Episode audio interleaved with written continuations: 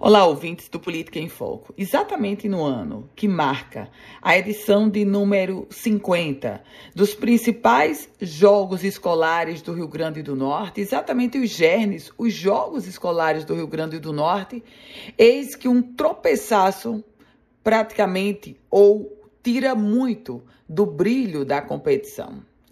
Tudo marcado, tudo confirmado para a grande final dos Gernes, para a abertura da fase final. E eis que foi adiada por quebra de contrato da, de uma empresa com o governo do estado.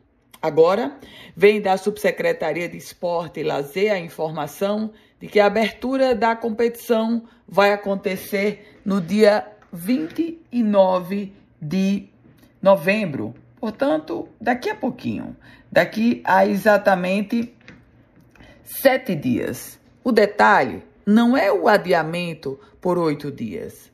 O detalhe é como a Subsecretaria de Esporte e Lazer deixa acontecer uma situação dessa. Porque a quebra de contrato é passível. Mas daí, dois aspectos me chamam a atenção. Um, essa quebra de contrato e até agora nada ter sido feito. Segundo, a proteção da Subsecretaria de Esporte e Lazer com a empresa. Afinal de contas, o órgão estadual divulgou o adiamento dos gernes, mas até agora, e todos querem saber qual foi essa empresa que quebrou o contrato com a Subsecretaria de Esporte.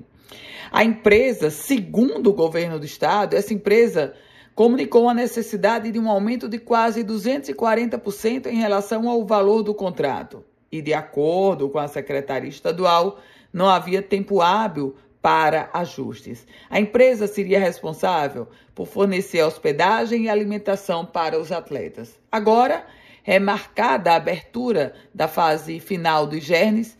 O que há de se esperar é o governo divulgar o nome dessa empresa caloteira e, segundo, entrar urgentemente com uma ação na justiça, porque esse adiamento dos gernes envolveu não só um transtorno para a administração estadual, mas todo um aspecto psicológico dos bravos atletas que aguardam por essa competição.